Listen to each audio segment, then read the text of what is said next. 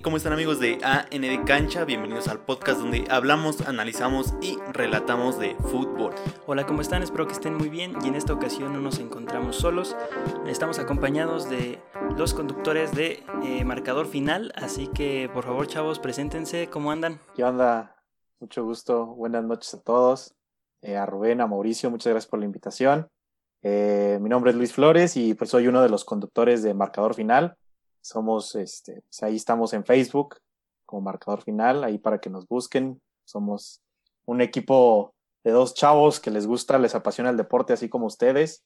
Y pues muchas gracias por la invitación. Eh, ¿Qué tal? Yo soy Rolando, Rolando Flores, no, no soy hermano de Luis. Este, hay Ni una primo, pequeña ni nada. ni primo ni nada, ¿no? una pequeña coincidencia.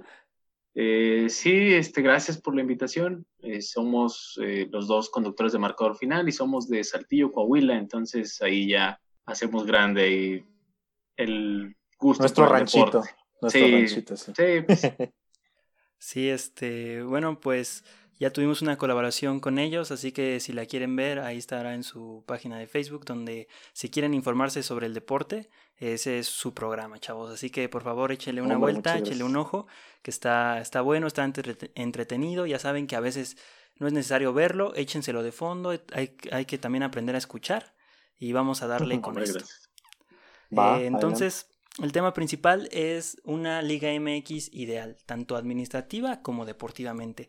Así que vamos a debatir de qué tipo de decisiones y qué tipo de opciones tiene esta liga para convertirse en la liga ideal para el aficionado. Entonces vamos a empezar con algo que últimamente ha estado sonando muchos, lo de las divisiones, ascensos y descensos.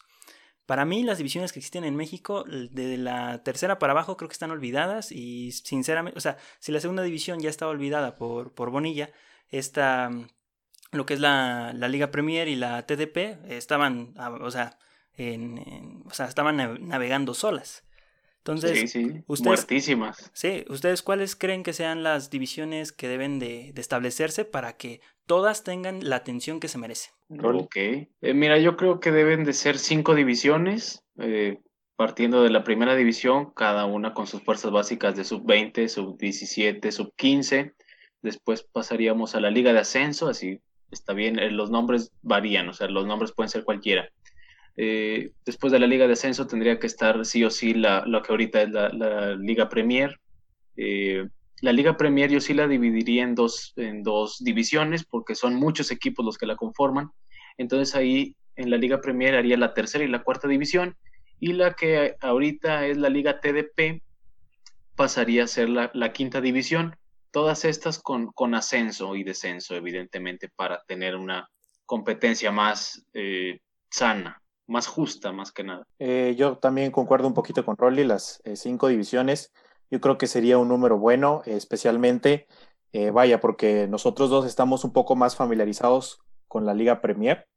Entonces, eh, lo que dice Rolly es cierto, la, la cantidad de equipos es exorbitante, o sea, son muchos equipos compitiendo y muchas veces eh, pues no se ve tan, el- el a, a raíz de que son muchos equipos, eh, también se complica mucho el, el que puedan pues, ser analizados de buena manera. Hay mucho talento, hay que decirlo, en la Liga Premier, pero muchas veces por lo mismo de que el nivel de competición no es el óptimo, muchos de ellos se estancan o muchos de ellos no dan el brinco a, a segunda división, que es al final lo que se desea. Entonces, yo también me gusta ese número 5 y, y, eh, estoy de acuerdo con Ron.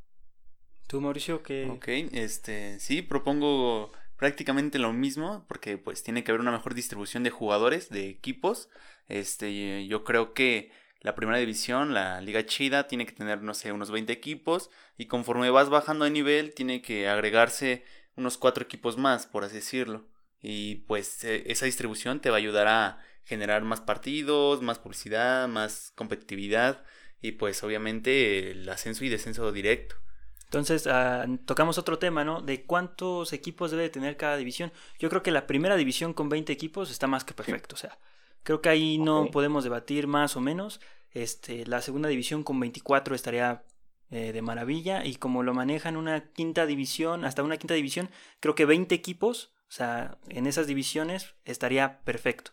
Pero hay un problema, ¿no? Que va más allá de lo deportivo y de lo administrativo, lo geográfico. O sea, nuestro país es demasiado grande. Sí. Es, demasiado grande. Entonces, eh, en las mismas divisiones como en la TTP se divide por grupos según la zona geográfica. ¿Creen que esto también tendría que ocuparse para un, como usted lo menciona, como una quinta, cuarta hasta tercera división y ya en segunda hacerlo nacional? Eh, yo creo que todos deberían de tener la posibilidad de competir sin ningún problema. Eh, no pondría yo límites de regiones o algo por el estilo eh, sí sería muy complicado para muchos equipos aguantar todo los, lo que implica viajar y lo que implica estarse moviendo de ciudades, sobre todo eh, un equipo de, del norte que vaya hasta, que baje hasta Yucatán o que baje hasta Quintana Roo sería muy complicado en las divisiones inferiores. Pero yo aún así les daría la oportunidad de probarse entre todos.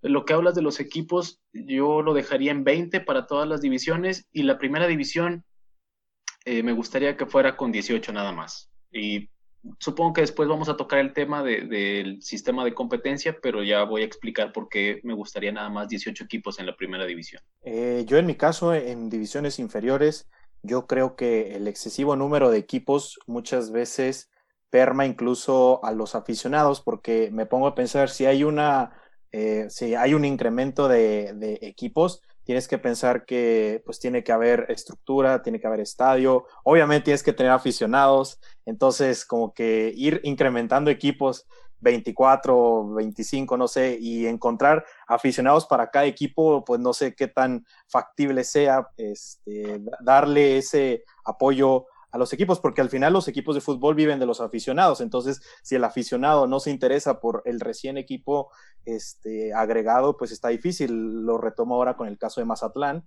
que pues es un equipo que recién acaba de, empezar, que viene de, con una aura quizás un poco negativa. Entonces, este, yo en primera división, al contrario de aumentarle, yo le reduciría. 18, yo hasta 15, yo creo que podría manejarse más que nada para eh, pues empezar a, pues no sé, a, que la liga ya no sea tan, más bien que la, liga se vuelva un poco más competitiva porque sabemos que los equipos en esta liga que tienen el poderío económico generalmente son los que están en, encima de la tabla. Ahora con el nuevo formato de 12 clasificados a liguilla, pues ya cualquiera tiene posibilidad de poder entrar a la fiesta grande, entonces pues sí se perma mucho eso, entonces para mí yo creo que y, hablas, eh, perdón por interrumpir, pero hablas mucho de, de, la afición y de lo que viven los equipos, y es cierto que en las divisiones inferiores, sobre todo ahorita, que es la, Liga Premier, que estaría siendo una tercera división, por así mencionarlo, los equipos viven de la afición porque no, o sea, el, máximo ingreso es de, de las tribunas, porque los contratos con patrocinadores y con televisión son muy locales. Entonces no ganan la cantidad que, llegan a ganar los mismos equipos de primera división o de ascenso. Y tú y yo lo hemos visto en transmisiones. Eh, muchas veces los estadios de equipos importantes como Tecos, como Leones, están vacíos. Sí, sí, sí. O sea, la gente no va a ver a estos equipos porque o no les generan interés. Muchos, muchos ni siquiera saben que juegan. O sea, muchos piensan que ya están desaparecidos. No saben que ni siquiera están en esa división. Entonces, agregar equipos, yo por eso, por esa parte lo veo, por la parte del aficionado que al final es, tu principal ingreso. Y es mucho trabajo el que se tiene que hacer, y, e inclusive es una, son divisiones olvidadas que tienen que tener un trabajo de raíz desde comunicación, desde nuevas ideas, nuevos patrocinadores, es, es, muy, muy complicado. Sí, o sea, y qué bueno que ustedes nos lo cuentan, que viven más de cerca de ese tipo de divisiones, porque para nosotros que vivimos en la Ciudad de México es difícil ver un equipo así. O sea, realmente acá en la Ciudad de México vivimos con Cruz Azul, Pumas y América. y no vemos más problemas, ni equipos de segunda hay en, en, la, en la Ciudad de México. Entonces, qué bueno que ustedes nos cuentan esto. Ya lo habíamos platicado también en el podcast de cómo salvar a estas este, ligas inferiores, que todas tienen que trabajar en conjunto. O sea, todos los equipos se tendrían que unir para que la promoción sea mayor, para que la gente vaya al estadio, de alguna u otra forma conseguir ingresos con venta de playeras, o sea, conseguir que todo sea de manera local, pero que se apoyen entre todos.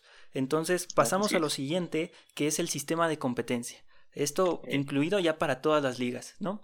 O sea, ¿quién va a ser el campeón? y eh, después hablamos del ascenso y el descenso, pero así en todas las ligas me gustaría unificar el sistema de competencia, aunque las necesidades son, son diferentes en todas, pero ¿quién tendría que ser el campeón? O sea, ¿el formato eh, semestral o el formato anual? Yo soy uno, un fanático de la antigua. Y yo me quedaría con el formato anual creo que lo hace más justo porque, y además de que el equipo que sea más regular durante un año es el que debe de ser el campeón. Eh, para coronar el campeón tengo dos posturas. La primera que es la, la que me parece la tradicional, que sería el que más puntos haga es el campeón.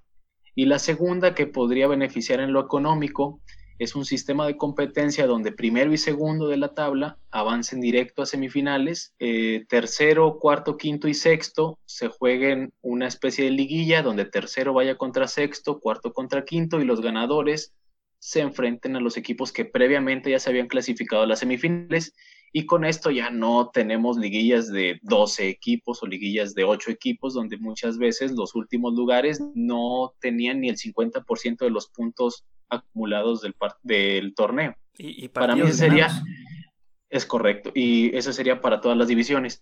Eh, de esos dos escenarios que planteo, yo me quedo con el primero, de el equipo que haga más puntos sea el campeón para todas las divisiones. Eh, en mi caso, bueno, el, el debate siempre ha estado ahí sobre si hay que regresar a los torneos largos o los torneos cortos. Al final, sabemos que los torneos cortos es lo que deja el poderío económico eh, semestre tras semestre, es lo que al final al aficionado, digo, ¿cuántos de nosotros no hemos visto las 17 jornadas solo para esperar la liguilla? O sea, es también un poco de, de la atracción que tiene que ver la, Liga MX.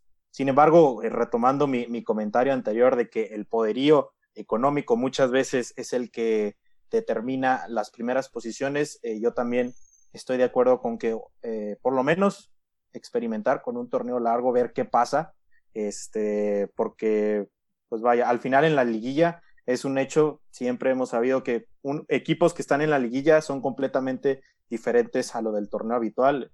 Hemos visto el caso de Tigres, que durante las 17 jornadas juega muy mal, entra a liguilla como octavo y al final termina coronándose como campeón.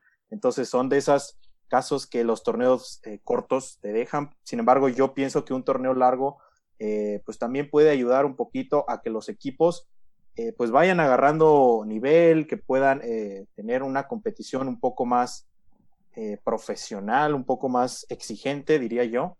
Entonces yo también pienso que el torneo largo con campeón, eh, como, se le hace, como se hace en Europa, de primera posición para mí estaría. ¿Tú, Mauricio? Ok, yo, yo pienso que un torneo largo igual a un año y jugar una final directa entre el primero y segundo, nada más para, pues para, porque siempre en la Liga MX hay una pequeña diferencia entre el primero y el segundo, ¿no? Son seis puntos, cinco, tres, por ahí. Casi nunca hay alguien que se despegue, ¿no? Y se vaya solo. Entonces, ese sería un formato bueno, pero para las divisiones inferiores yo tomaría este el formato que se lleva a cabo ahorita o se lleva a cabo, ¿no? Eh, una liguilla, seis meses y al año jugar una final entre los dos campeones. Porque siento que de esa forma, bueno, y con más equipos, obviamente, porque de esa forma podrías este, sacar más dinero de finales, semifinales, liguillas, sacas más partidos, más patrocinadores, sería eh, cuestión de acomodar horarios para que la gente pues se motive a asistir a uno de sus partidos. Así es, entonces estamos de acuerdo de que por lo menos en la liga mayor, en el tope divisional, debe de ser torneo largo. Por, o sea, vaya, si, si, no lo imponemos, por lo menos intentarlo. A ver qué pasa. Sí, sí, sí. A ver Probarlo cuando menos. Sí, Y a mí, en, lo, en lo personal, me gustó la opción de Mauricio, una final entre el primero y el segundo sí, sí, sí. Sí, o sea, pues desde los 70 no se gana una final, bueno, un campeonato del fútbol mexicano no se gana este por puntos, se ha ganado por eliminatoria, ya sea liguilla o primero contra segundo, o se han ido hasta terceros partidos, o sea, es difícil ser campeón en esta liga. Es muy, muy sí, difícil. Sí, es muy difícil. Y con la liga de, de, los inventos que tienen del supercampeón, o sea, enfrentar al campeón del semestre actual con el del pasado y ver cuál es el campeón de campeones, pues bueno, ahí ah. ya también estos torneos supuestan que al final, pues no, no demuestran realmente un, un nivel de, de, los equipos, porque muchos de ellos ya vienen del descanso y vienen en forma también. Exactamente, se pierde mucho la esencia es por ejemplo que se quería hacer un mundial de clubes este, de todos los equipos, ¿no? O sea, sí, este se pierde mucho, se pierde mucho lo, lo, la esencia, como dices. Y también, por ejemplo, el caso de Monterrey, el último campeón. Eh, o sea, termina por hacer una estupenda liguilla y el siguiente torneo es último lugar. Entonces, eh, como que no te deja muy buenas sensaciones ese, ese caso de... No cuadra, no cuadra el nivel. Exacto, no. Hay, hay algo raro, ¿no? O sea, campeón octavo lugar, este, después eh, eres el campeón y no ganas ningún partido. Son, son cosas de la MX. De hecho, estamos preparando un episodio que estará próximo a salir donde un equipo ganando nueve partidos fue campeón de la Liga MX. Ahí, ahí nomás dejo el dato, ¿eh? O sea, este, son cosas que uno no entiende, ¿no? sí. Este, pero bueno, entonces ya nos vamos entendiendo, ya vamos arreglando poco a poco. Ahora los descensos, ¿cómo van a estar manejados? Para mí, yo creo que lo mejor es descenso directo, dos por categoría, incluso hasta me animo con tres, pero creo que dos que bajen y dos que suban y está más que perfecto. En lo personal, a mí me, encanta el formato que maneja la Bundesliga. Está bueno, eh, bueno. Donde, insisto, yo haría el torneo a un año, los últimos dos descienden automáticamente y el tercer, eh, perdón, y el antepenúltimo, que sería el lugar aquí 16 de la liga, jugaría o que juegue ante el tercero que quedó en la clasificación general del ascenso, en, una, en un playoff de ida y vuelta, donde la vuelta sea en la, en la casa del, del equipo de ascenso. A mí ese formato me encanta y yo lo implementaría en México. La verdad, yo sí, y también para todas las divisiones, o sea, todas se van igual el tema del descenso sin duda alguna ha sido eh, muy polémico en las últimas temporadas, más que nada por el tema del porcentual, la tabla de porcentual.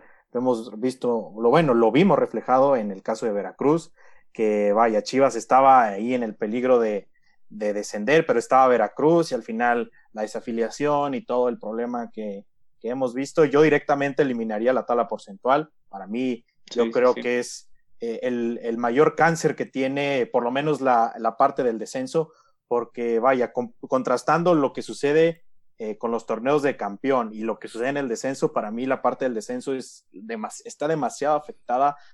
O sea, prácticamente si un equipo en un torneo no hace un buen papel, para el siguiente estaríamos cantando que sería el, descendido. O sea, eh, para descender tendrías que hacer tres años pésimos, o sea, son, es mucho, mucho tiempo, es mucho eh, respaldo para equipos que lo hacen mal, o sea. Sin duda alguna, el, tema porcentual es algo que con lo que los dueños mucho tiempo han estado jugando, ¿sabes qué? Si ganamos un cierto número de partidos, o incluso si llegas empatado todos los juegos, tienes chance de salvarte. Entonces, para mí el tema, por, el tema de la tabla porcentual es aquí el, gran problema. Yo también concuerdo con, con ustedes de un pase directo. Los tres, para mí los tres últimos son, deberían descender directamente.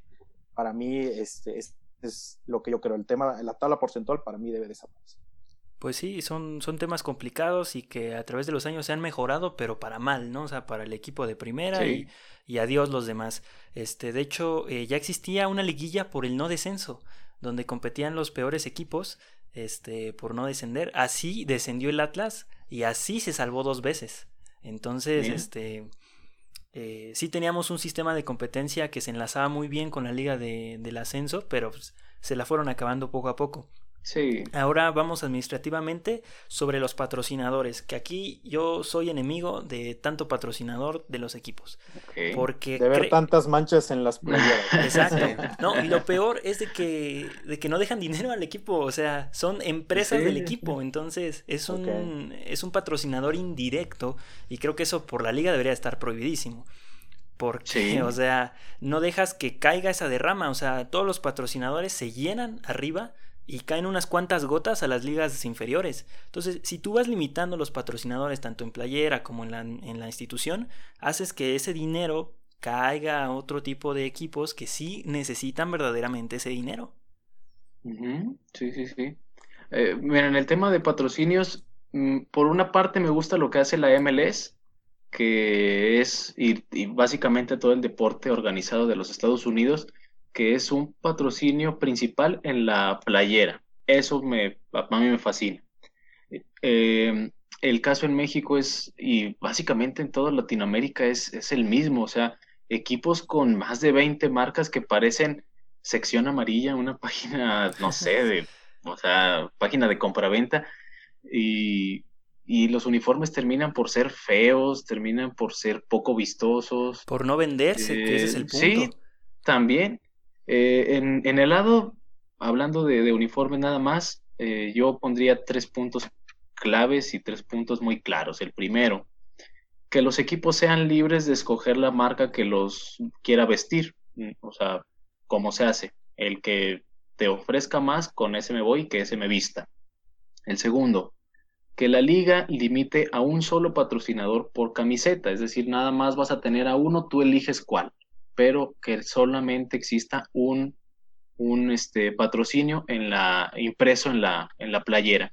Y el tercero, los patrocinios que quieras tener, esos no, no me importan, pero que no vayan en los uniformes, o sea, pueden estar en las conferencias de prensa, pueden estar en el estadio, eh, eh, en el estadio, cápsulas, los puedes vender como tú quieras, en radio, en tele, en internet, en periódicos, como tú quieras, pero que esos no vayan impresos en las playeras, ni en los shorts, ni en las calcetas, ni en ropa de, de entrenamiento, ni nada de eso. Esos serían los tres puntos de patrocinios que yo pondría claro como liga. Sí, eh, yo eh, concuerdo mucho con lo que dice Rolly. Al final de cuentas, eh, muchos de los equipos venden los espacios que tienen para, para, que los patrocinadores cubran las playeras. Últimamente hemos visto casos como los de Chivas que han intentado sacar una playera un poco más limpia, en donde pues luce más. Si lo contrastamos con equipos como León, pues bueno, es más marcas que, que jersey, hay que decirlo. Ni, ni siquiera se ve el escudo, o sea, No, se o sea, pierde se- ahí se entre, pierde, exactamente. entre las leches y los cementos. y- Sí, sí, sí. Sí, se, se pierde mucho y, y me gusta esa idea que, que propones, eh, Rolly, de, de mostrarlo en conferencias de prensa, eh, de mostrarlo en los estadios. Al final hemos visto muchas conferencias en donde pues tienen aquí tu- su tablet y aquí van eh, Sí. apareciendo los patrocinadores. Este, si tienen alguna bebida, pues ahí la tienen a un lado del micrófono, ya tú sabrás si te la tomas o no, pero al final son todas esas este, opciones que hay para, pues, al final lo que luce mucho es la playera este, de los jugadores. Sí, sí, Y sí. Creo yo que, pues sí, de que hay alternativas para aún así tener patrocinadores y no necesariamente manchar la casaca, las hay. Entonces, sí, yo creo que esa sería una buena opción. O Y, sea, y- y hasta te puedes poner creativo en cómo voy a vender las demás marcas que también quieren ser parte de mi equipo. O sea, a lo mejor las pongo en, como tú dices, en una bebida o me aviento comerciales o, no o sé. si quieres, o sea, po- pones una, una pantalla ahí, no sé, al medio tiempo y que corran todos los patrocinadores que quieras. la unas y- botargas, ¿no? Lo que Sí, tú no sé, quieras. no o sea, A, la- a las chicas que vemos este, en los gasolineras bailando. Digo, Bueno, eso a mí no me gusta, pero digo, lo haría, no sé, diferente, pero Pero de que hay opción, hay opción. ¿no? Hay Yo creo muchas, que nada más hay que buscarlo. Tú, Ok, Mauricio, sí, ¿qué? me gusta lo de las botargas, ¿eh? es buena, buena idea. Sí, claro que sí, eso siempre emociona a un aficionado. Claro. Dime, ¿quién no le sonríe al doctor Simi? Todos le sonríen. Sí, bueno. Ok, sí.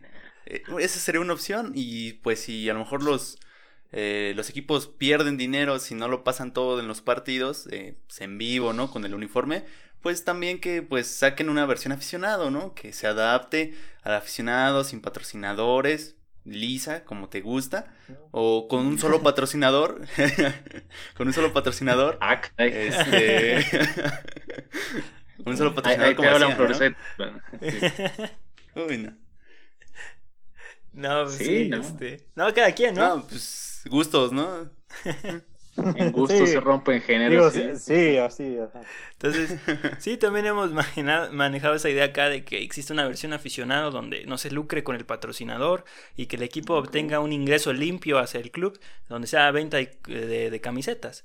O sea, también en México tenemos la fortuna de que hay marcas locales, sobre todo de, de Guanajuato, Sí, sí, como sí. Charlie, Pirma, Keuka, que están este, en el mundo del fútbol y ahí Sí, sí, este, y son las principales en México. Porque a veces sí, sí. cuando traemos marcas este, internacionales como es Nike o Adidas, pues le dan lo mismo a todos los equipos de todo el mundo y se pierde. Sí, son como que muy genéricos, ¿no? O sea, los uniformes y o sea, las tres rayitas y se acabó. Exactamente. Y, y sí, en el caso que dices de, de marcas mexicanas, puede que ellos empiecen a innovar con diseños, puede, puede que empiecen a innovar con colores y, y hacerlo vendible. Y si, mientras menos patrocinios tengas, eh, tenlo por seguro que va a lucir más. Sí. Pues, por supuesto que Sí. Incluso hasta los diseñadores pueden ser más locales, ¿no? O sea, Sí, sí, este, sí. Y mejorar mucho y la, el uniforme con el que se identifi- identifica el aficionado. Porque a veces el un diseñador de una marca este, extranjera, pues le importa poco. De hecho, se ve mucho en los uniformes de Pumas, ¿no? O sea, se ve que hay un diseñador que es local. O sea, últimamente maneja diseños de la universidad. Entonces, se nota esa identidad y venden muy bien. Entonces, con otros equipos no pasa eso. Les vale, les dan el uniforme genérico, las tres rayitas y vámonos. Entonces, este ese es un punto interesante a tratar, que siempre manejamos acá el tema de los patrocinadores y que caigan, que se resbalen a las otras ligas para que también les caiga mucho dinero, o por lo ah, menos Y, creo yo que el, que, el, reto, por ejemplo, en caso de Pumas, como tú ya lo mencionas, que todos los años este, van cambiando su diseño, precisamente es eso, de que cada temporada hay que hacer una innovación en cuanto a, a, la vestimenta, entonces ahí es la oportunidad que tienen estos equipos para ingeniárselas, o sea, para sacar una, una playera, como tú dices, un poco más limpia. O sea, el reto ahí está, o sea, la oportunidad está cada año. Entonces, este, pues yo creo que hay que aprovecharlo eh, conforme se va presentando. O sea, esa es la ventaja, ¿no? De que no tienes que quedarte o matarte con una playera por cinco o seis temporadas, sino cada año va renovándose. Entonces, yo creo que es una. una... Así es. Entonces, este, vamos a una pausa y ahorita regresamos. Bueno, y estamos de vuelta después de esta pausa de medio tiempo. Así es, unos segundillos. Eh, ya pasamos con el tema de los patrocinadores, ahora vamos con el de la venta de derechos en conjunto, televisivos. O esto, eh, miren, acaba de salir el calendario, ¿no? Bueno, acaba de salir, ¿no? Que se va a jugar de jueves a lunes. Suena muy buena idea, que no se empalme ningún partido, todo, todo bien. Pero encontramos un problema, que es el principal, de que ningún sistema de paga de cable te da toda la Liga MX. O sea, no puedes pagar un solo sistema y tener todos los partidos. O sea, básicamente, aunque este, no se empalmen los partidos, tú en tu casa no los podrás ver porque necesitas pagar varios servicios extra para poder ver toda la liga. Entonces, ¿ustedes qué piensan de esto? ¿Creen que sea necesario que la liga diga, oye, Televisa, TV Azteca o cualquier otra empresa este, de, que se dedique a eso, que le digan, oye, te vendemos la liga por tantos millones de dólares, todos los derechos y transmites a todos los equipos. O sea, ¿creen que eso eh, sea algo que necesite la liga? Sobre todo en las divisiones inferiores, donde, por ejemplo, Claro Sports, o sea, no les daba ni un peso, solamente les daba la exposición. Entonces, ¿qué sienten de eso? Eh, sí, bueno, si me permite, Rol, empezar esta vez. Adelante. Este, vaya, e, este, este tema está interesante porque eh, el, tema de las televisoras eh, ha sido, vaya, yo creo que muchas ya de las televisoras actualmente ya están casadas con muchos de los equipos, es decir, ciertos equipos ya este, únicamente quieren que los veas en esa televisora, al final ese es su, su atractivo, ¿no? O sea, yo creo que el aficionado que vea eh, en, algún momento al América en TV Azteca, pues bueno, va a estar, este, va a ser va a ser extraño, caso León y Pachuca, no verlos en Fox Sports. Eh, vaya, yo, yo, yo me quedo con eso de que muchas de las televisoras ya están casadas con muchos de los equipos. Ahora vimos este caso de, eh, de Fox que ahora adaptó o introdujo muchos equipos eh, que, fue, que, que, fueron liberados, caso Santos, caso Cholos, este, vaya, muchos equipos se, se, unieron a esta, a esta televisora y al final de cuentas, si tú le propones una, una, a una televisora a todos los equipos, eh, yo no creo que sería un sistema que, que funcionaría. Uno, porque, digo, muchas de las televisoras ya están casadas con los equipos. Incluso son dueños. Eh, sí, o sea, los dueños. Dos, los narradores. Muchos aficionados únicamente ven cierto canal por los narradores. O sea, eso es indiscutible. El, el atractivo también, muchos de ellos es este, eh, la forma de narrar. Eh, tres, pues los beneficios que te trae, ¿no? Tener de compañero una televisora como Televisa, lo vimos reflejado cuando Chivas se alejó de, de, Televisa y empezó su Chivas TV, que era por internet, no le fue muy bien, tuvo que regresar porque fue un proyecto que eh, económicamente no, no le dejaba gran rentabilidad, entonces los mismos equipos se dan cuenta que sí o sí tienen que vivir de una televisora eh, para tener este, el público que, que necesitan. Entonces, pues yo creo que para mí juntarlos todos en uno, para mí no, no, yo creo que no funciona. Eh, sí, indudablemente necesitan la televisora los equipos. Aquí en México yo creo que el sistema eh, funciona, todavía funciona y para venderlos Dentro de México, no. Pero lo que sí creo que necesita la Liga MX es exposición mundial. Y para eso sí es necesario venderle el paquete entero a una televisora extranjera o alguna televisora de paga que llegue a más países. ¿A qué me refiero con esto? Por ejemplo, podrían venderlo a ESPN y que ESPN lo transmita para todo Sudamérica o que ESPN lo transmita para Estados Unidos, eh, pero que lo vendan en conjunto todos los equipos y, y así la Liga MX se va a dar a conocer y eso le va a funcionar y va a vender mucho más porque queramos o no, la Liga MX o a lo que lleguen a pensar los demás, sigue siendo la liga más competitiva del continente americano. Porque los eh, jugadores que no tienen el, el, nivel o que no son top como para llegar a Europa, que dicen mejor juego en México con un buen sueldo. Y eso todavía sigue pasando y la Liga MX se tiene que aprovechar para venderla a otros lados del mundo. También es, es complicado pasar la Liga MX en Europa o en, en Asia por los horarios que se manejan aquí de, partidos, porque allá sería madrugada, serían horas muy temprano en la mañana que no se van a levantar a verlas. No es como aquí que los horarios de las ligas europeas es al mediodía y puede ser más fácil. Pero aún eh, así...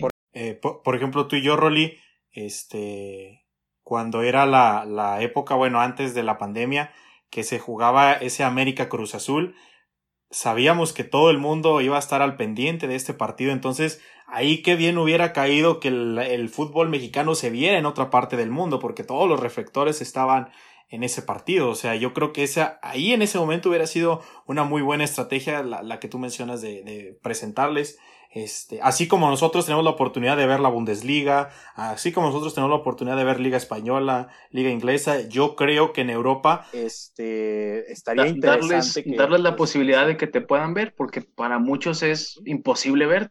Entonces, darles la posibilidad, ya ellos eh, juzgarán si van a consumir o no tu producto, pero también para eso tú lo vas a hacer vendible, porque indudablemente es vendible la Liga MX. Y para las ligas inferiores, sí existe el, el vaya, el, el transmitir en conjunto, pero es en una plataforma de Internet que es muy limitada y que no tiene mucho eh, alcance. Entonces ahí lo que tiene que hacer todos los equipos es juntarse y, y, venderla en conjunto, eso sí, para el interior de la República y pues ahora sí que tener que hacer un balance entre lo que me va a generar más ganancias y lo que me va a dar más exposición, porque a final de cuentas lo que quieren las ligas de abajo es que los vean, más allá de que ganen o no, es que los volteen a ver y digan, ah, mira, existe un equipo en Coahuila, existe un equipo en eh, Los Mochis, entonces ahí son dos temas diferentes, pero esa es mi postura. Sí, o sea, siempre habrá esa limitante de, de los patrocinadores, en, o sea, de las televisoras, ¿no? Porque la televisora también vende. O sea, si tú no le das un buen show, pues nadie te va a comprar. Entonces, este, si, si no hay quien lleve a esas ligas y las haga espectaculares, o sea, ya tenemos ahorita el streaming, Facebook, las redes sociales. O sea, puedes acomodar en ciertos horarios los, los partidos para que la gente voltee a ver las ligas inferiores. Porque, o sea, si, me, si me avientas un partido de la tercera división a las 5 de la tarde un sábado, o sea, nadie lo va a ver. Vas a ver la primera división, eso es obvio. Entonces, también se, se habla de una logística que está muy equivocada y que por, yo creo que porque se compite entre televisoras, también ese es el problema de que muchos partidos se empalman el sábado a las 9, el domingo a las 6, este, el viernes a las 7, o sea, empiezan a competir. O sea, San Luis... Sí, sí, sí. Y el problema ahí, por ejemplo, de lo que dices de las divisiones inferiores, es que también ya la Liga MX tiene tantos horarios que dónde metes los juegos, ¿sabes? O sea, no los puedo meter el domingo, ni el sábado, ni el viernes, porque ya todos los horarios están repletos. Ya vamos a seguir hablando sobre el dinero que cae a los equipos. En esta ocasión en México es muy apoyado. El, bueno, el fútbol es muy apoyado por el gobierno del estado. Generalmente ningún equipo de la Liga MX tiene, tiene un estadio propio. La mayoría son estadios de las universidades, estadios que construyó un gobernador. Eh, de hecho, no, o sea, el único eh, equipo que tiene su estadio propio y que el, el equipo es dueño del estadio es el Toluca. De ahí en fuera, todos tienen dueños que no tiene, o sea, que el equipo no es el dueño. Eh, y es un gran problema. porque cuando termina el apoyo del gobierno, se termina el equipo. ¿Qué tanto debe de apoyar el gobierno al fútbol? Híjole. Eh, mira, sin lugar a dudas, el, el, fútbol no debe de ser el tema principal en los gobiernos, eso está, está claro. Digo, antes para un gobierno tiene que estar otro tipo de cuestiones más importantes como la salud, el empleo y demás cosas, la seguridad, en fin.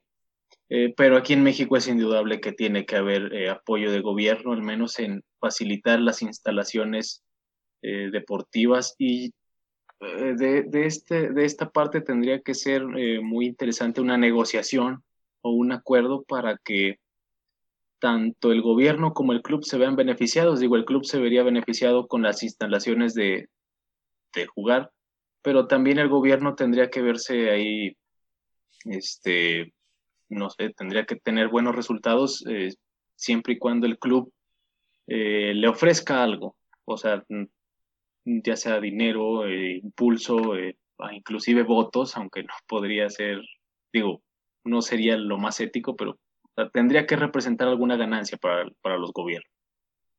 Yo creo que el, el mayor ejemplo de poderío de gobiernos se vio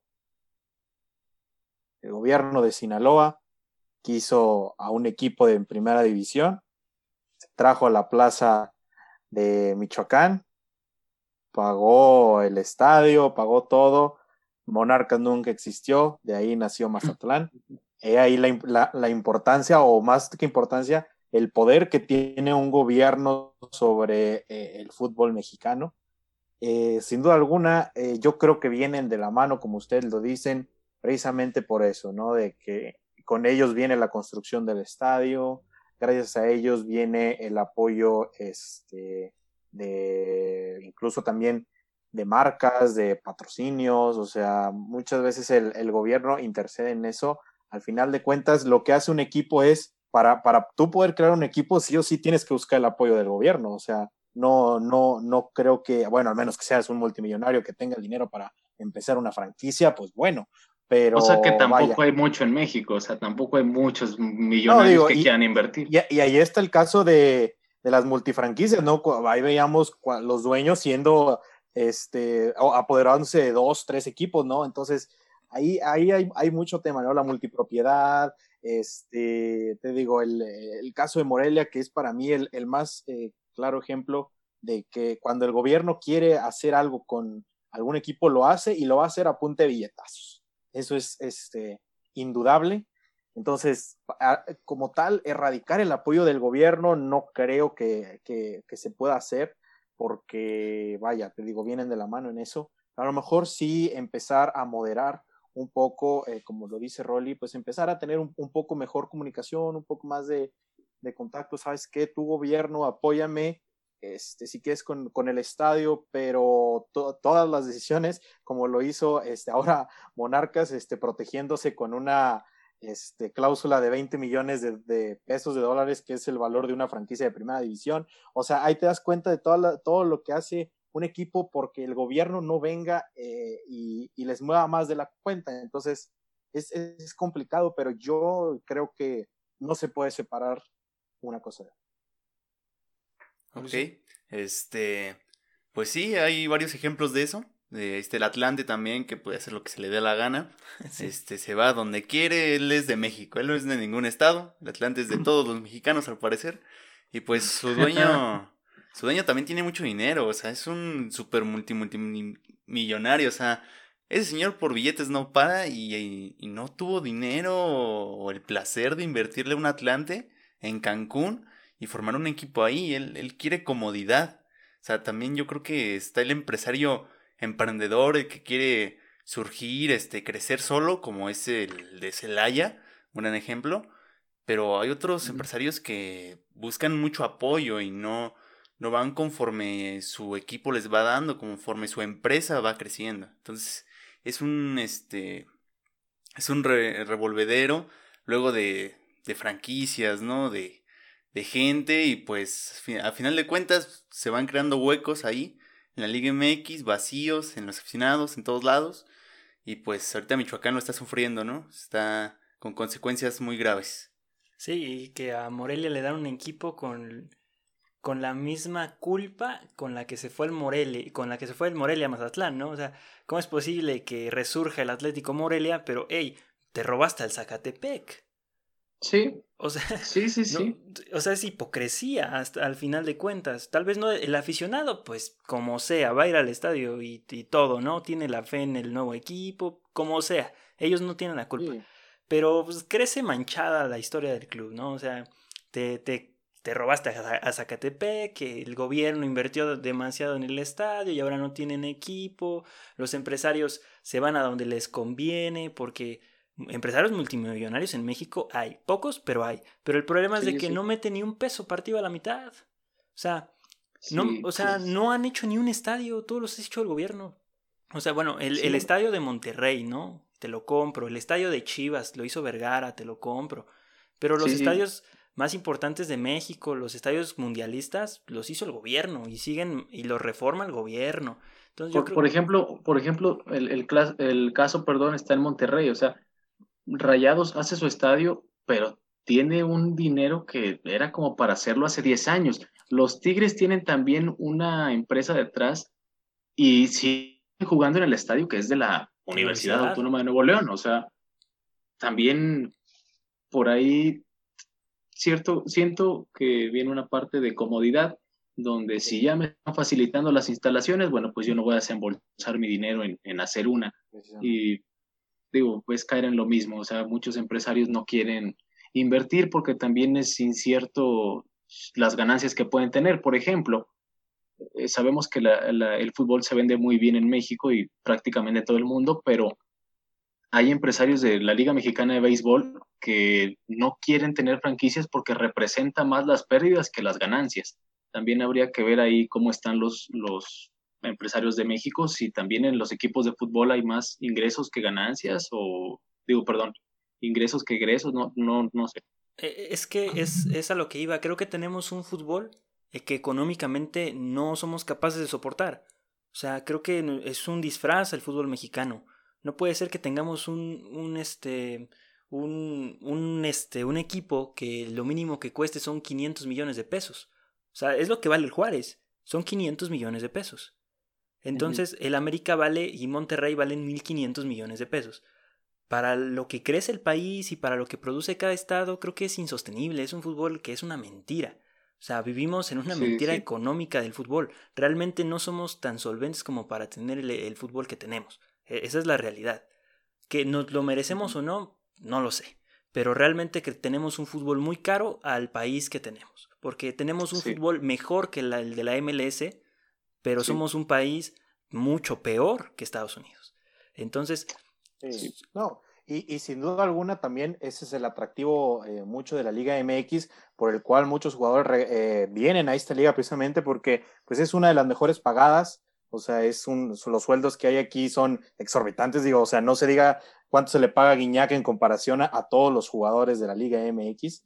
Eh, tú ya bien lo mencionas, los, las cantidades aquí son este, exorbitantes. O sea, muchos de los jugadores que están aquí, eh, vaya, para otros equipos les es imposible comprar un jugador dentro de tu misma liga por el precio tan alto en el que están. O sea, es, es, es muy complicado el tema económico aquí en México y como lo decíamos, y muchos de los ingresos vienen no necesariamente de, del gobierno, sino de empresas privadas que se asocian al equipo y ahí es cuando viene el billetazo, ahí es cuando los, eh, las cantidades empiezan a subir y ahí es cuando ya no hay un balance, ¿no? O sea, llega una empresa con el suficiente dinero para traerte a cualquier jugador y ese equipo inmediatamente va a disparar, va, va a empezar a tener mejor rendimiento en cuanto a traer mejores jugadores a su plantilla. O sea, el tema económico es sin duda alguna lo más importante y, y, no me cansaré de decirlo, para los directivos el, tema económico es lo más importante, más que el deporte. Sí, o sea, este, siempre lo, lo, digo a la audiencia, este, de que lean el reglamento de la MX, o sea, léanlo y vean los artículos y lo económico se pone primero que lo deportivo. Siempre, en todos los artículos. Tiene que, o sea, porque la empresa tiene que salir avante, o sea, no, no puedes, este, eh, tener como primordial, lo deportivo cuando te dedicas a, vender, a vender un espectáculo. Entonces, creo que llegamos a este a esta conclusión que es que tiene que haber un equilibrio, ¿no? En el dinero que viene del Estado, el apoyo que se puede dar para facilitar ciertas cosas, pero que tampoco se abuse, que sea un apoyo razonable y que los empresarios que quieran invertir en el fútbol realmente inviertan y no se sostengan todo el tiempo de lo que le da el gobierno, de lo que le da la universidad, porque generalmente son universidades autónomas. Las que... Eh, autónomas lo ponemos entre comillas ah, porque también para encontrar autonomía es muy complicado aquí en México. Sí, o sea, vaya, este, autónomas, sí, sí, muy entrecomillado, pero realmente son las, em, las universidades que tienen más equipos. Por ejemplo, eh, Correcaminos, que le daban 100 millones de pesos al equipo anualmente, o sea, eso se me hace una ridiculez. Correcaminos en los peores lugares, que creo que hay otras maneras de obtener el dinero. Sé que Tamaulipas no es un estado próspero, pero... Y sobre todo, y sobre todo también por, o sea, por la ética y por todas estas cosas, porque una universidad primero tiene que ver por el estudio antes que destinar dinero para un equipo. Claro. Un gobierno antes tiene que ver por la seguridad, por la salud, por otros temas antes que para un equipo de fútbol, inclusive por el deporte en general antes que específicamente en un equipo pero es, es la realidad del país donde vivimos. También hay que ver eso. Sí, exactamente. Entonces, ya para terminar, porque aquí nos la podemos pasar tres horas hablando, seis, o sea, la verdad esto da para más y ojalá eh, puedan estar este, en otras oportunidades con nosotros. Se disfruta bastante estar hablando con ustedes, pero ya para cerrar, por último, así como está la liga, una cosa que dependa, o sea, digamos que depende de ustedes, esa decisión. ¿Qué cosa cambiarán de la liga? Una sola cosa, administrativa o deportiva. Una sola cosa que ustedes cambiarían. Eh, una sola cosa, ay Dios, qué difícil. Eh, yo primero me iría por unificar todas las divisiones y establecerlas correctamente, de que existan las cinco divisiones que ya había dicho y con el mismo formato de competencia. Eso sería lo, lo que. Yo administrativamente, ya lo dije, yo eliminaría la tabla porcentual. Para mí es este, ahorita el, gran problema. Eh, ahora con el nuevo formato de que ya no se puede descender, pues bueno, ya los equipos, yo creo que lo vamos a ver muy reflejado. Los equipos de última tabla van a tener el peor fútbol de los últimos cinco años. O sea, ya, ya, ya saben que no pelean por nada. Entonces el espectáculo, pues, solo se va a ver en, las primeras posiciones y deportivamente eh, yo eh, lo, he, lo, he, dicho en emisiones de, marcador final, lo que hace actualmente equipos como Pumas, eh, que están regresando a, la cantera, es decir, a nuevamente a impulsar a los jóvenes que vienen de, abajo, para mí es, es, es, sumamente importante. O sea, yo al no ser partidario de algún equipo en especial, yo soy fiel amante de la selección mexicana entonces a mí me gusta que en la selección mexicana vengan todos estos talentos que muchas veces son opacados por lo que ya hemos mencionado, por los nuevos refuerzos, por los ingresos que los equipos que tienen el dinero prefieren mejor a irte por un jugador experimentado que este, debutar alguno de tu cantera. Entonces, deportivamente eh, yo pediría que nuevamente se, vuelvan a, a, presentar proyectos de canteras, porque yo creo que al final la médula espinal de, la selección mexicana no siempre tiene que ser Chivas, o sea, siempre había momentos en los que Pumas, Cruz Azul, todos estos equipos aportaban grandes jugadores a la selección mexicana. Entonces yo creo que ahora únicamente depender de, Chivas para la selección mexicana, pues eh, yo creo que, tiene que cambiar. Sí, o sea, de hecho, este, lo, lo analizas bien, lo comentas bien sobre eh, de qué canteras dependemos. Está, de, hecho, estamos haciendo una serie que se llama Cantera Mundialista, donde estamos analizando qué equipo aportó más jugadores y Pumas va ganando. O sea, Pumas está aportando más jugadores, pero le sigue Chivas y después está Cruz Azul y América. Entonces sí, tiene, sí, pero Pumas desde el Mundial del 2010 no aporta ningún jugador al 2018. Entonces también qué bueno que estén regresando a la cantera, que de hecho es más necesidad que, ganas, pero este sí es un, y, universidad, Universidad puso ese objetivo desde antes, o sea, a pesar de haber tenido esos problemas de que sabes que no estamos ganando títulos y eso, prefiero yo regresar a mis bases que a Puma siempre lo habíamos conocido por la cantera tan eh, vaya, que era por muchos años fue la, la médula espinal de la selección mexicana, entonces que Puma sea un equipo que invierta, ahora sí que todo esto nuevamente al tema económico, lo invierta en, en, su cantera, yo creo que es algo, un modelo que podríamos, que otros equipos deberían implementar también. Sí, claro. ¿Y, y tú, Mauricio? Yo, este, de alguna forma, estoy de acuerdo en eso, de que pues ante la necesidad pues, sacas cantera, ¿no? Eso es algo muy, muy predecible. Y conforme a esto, yo creo que los obligaría el ascenso y descenso directo, sin importar cuánto dinero tengas. Si asciende un equipo que juega en una cancha con este 3.000 personas de capacidad, pues que esos, esos eh, equipos asciendan y se mantengan lo que tengan que mantener en la primera división. Que asciendan y desciendan directamente y eso los va a ir obligando a ir creciendo y el, y el, y el dueño pues, se va a motivar y va a decir, ah, mira, sí pude ascender, ¿no? Pues ahora le voy a invertir más dinero voy a conseguir este, un mejor patrocinador o, voy a formar un club, ¿no? Varios inversores inversionistas, perdón, y pues ahora conforme ese proyecto quiero mantenerme en primera división, ¿no? Y yo creo que es una motivación muy grande el ascenso y descenso directo.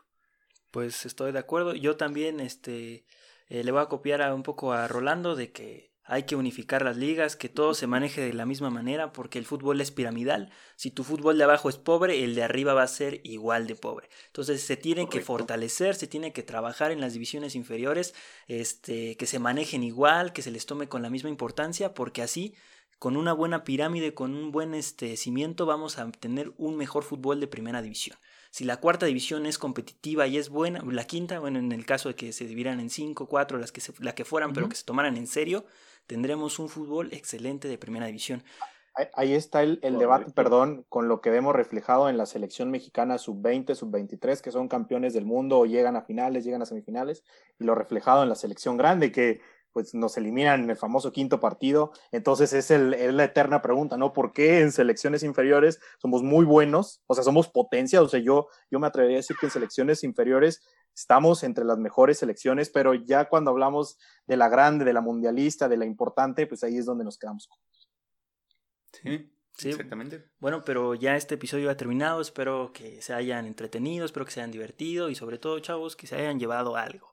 Porque eso es lo importante de este podcast, que que la gente entre, que se entretenga, pero sobre todo que se lleve algo de todo lo que hemos hablado, que analicen. Nosotros no tenemos la verdad absoluta, ustedes pueden eh, opinar y decir lo que quieran en los comentarios, ya saben que siempre estamos abiertos, no somos alguien cerrado donde lo que decimos es lo que es, así que siempre estamos abiertos, siempre es bueno escuchar otras opiniones. Gracias a Marcador Final por estar acá.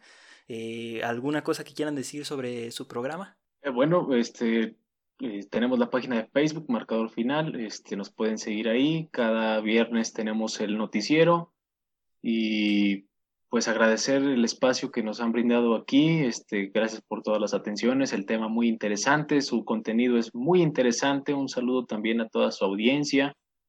Y bueno, pues siempre un placer para nosotros hablar con, con gente que le apasiona el deporte tanto como a nosotros y y más jóvenes que nosotros, entonces eso quiere decir que está todo mejor y pues que sigan los éxitos y esperemos reencontrarnos alguna vez más y que algún día si quieren venir a Saltillo pues tienen las puertas abiertas. Ah, muchas gracias. Gracias, gracias. Entonces dilo, dilo yo también, yo también pues aprovecho para... Sí, sí. Ah, bueno, yo también aprovecho nada más para agradecerles el tiempo a ustedes dos. Generalmente nosotros somos los que estamos eh, preguntándole a nuestros invitados. Ahora nos tocó estar del lado inverso y que ustedes nos preguntaran, así que eso estuvo muy padre, una dinámica muy interesante.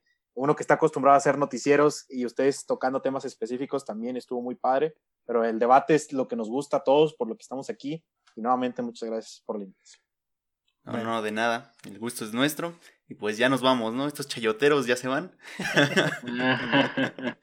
bueno, espero les haya gustado, se hayan entretenido. Síguenos en todas nuestras redes sociales como arroba ANDcancha, Facebook, Twitter, Instagram y TikTok. También estamos en todas las plataformas de podcast como ANDcancha. Y si nos quieren mirar, estamos en YouTube como ANDcancha. Ahí nos vemos, se me cuidan.